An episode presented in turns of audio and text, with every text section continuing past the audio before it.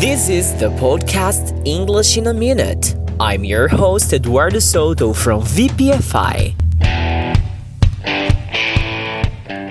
Today, I'm gonna teach you a very nice expression in a minute or so. Let's rock it!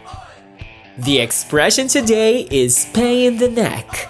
Anything that is particularly annoying, difficult, or inconvenient, including a person, place, situation, or thing, can be considered a pain in the neck.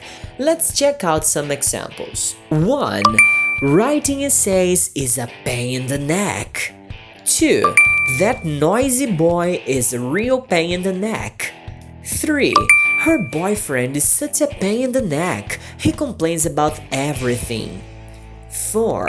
I still love the band, but his voice after the surgery is a pain in the neck. 5. She'd come over tonight, but my parents are pains in the neck. Amanhã às 7 horas da manhã, você poderá ouvir este mesmo episódio explicado em um nível mais básico. Os exemplos estarão em inglês e português. E se você ficou com alguma dúvida, amanhã ela será sanada por completo. See you later, alligator. See you in a while, crocodile. Ciao.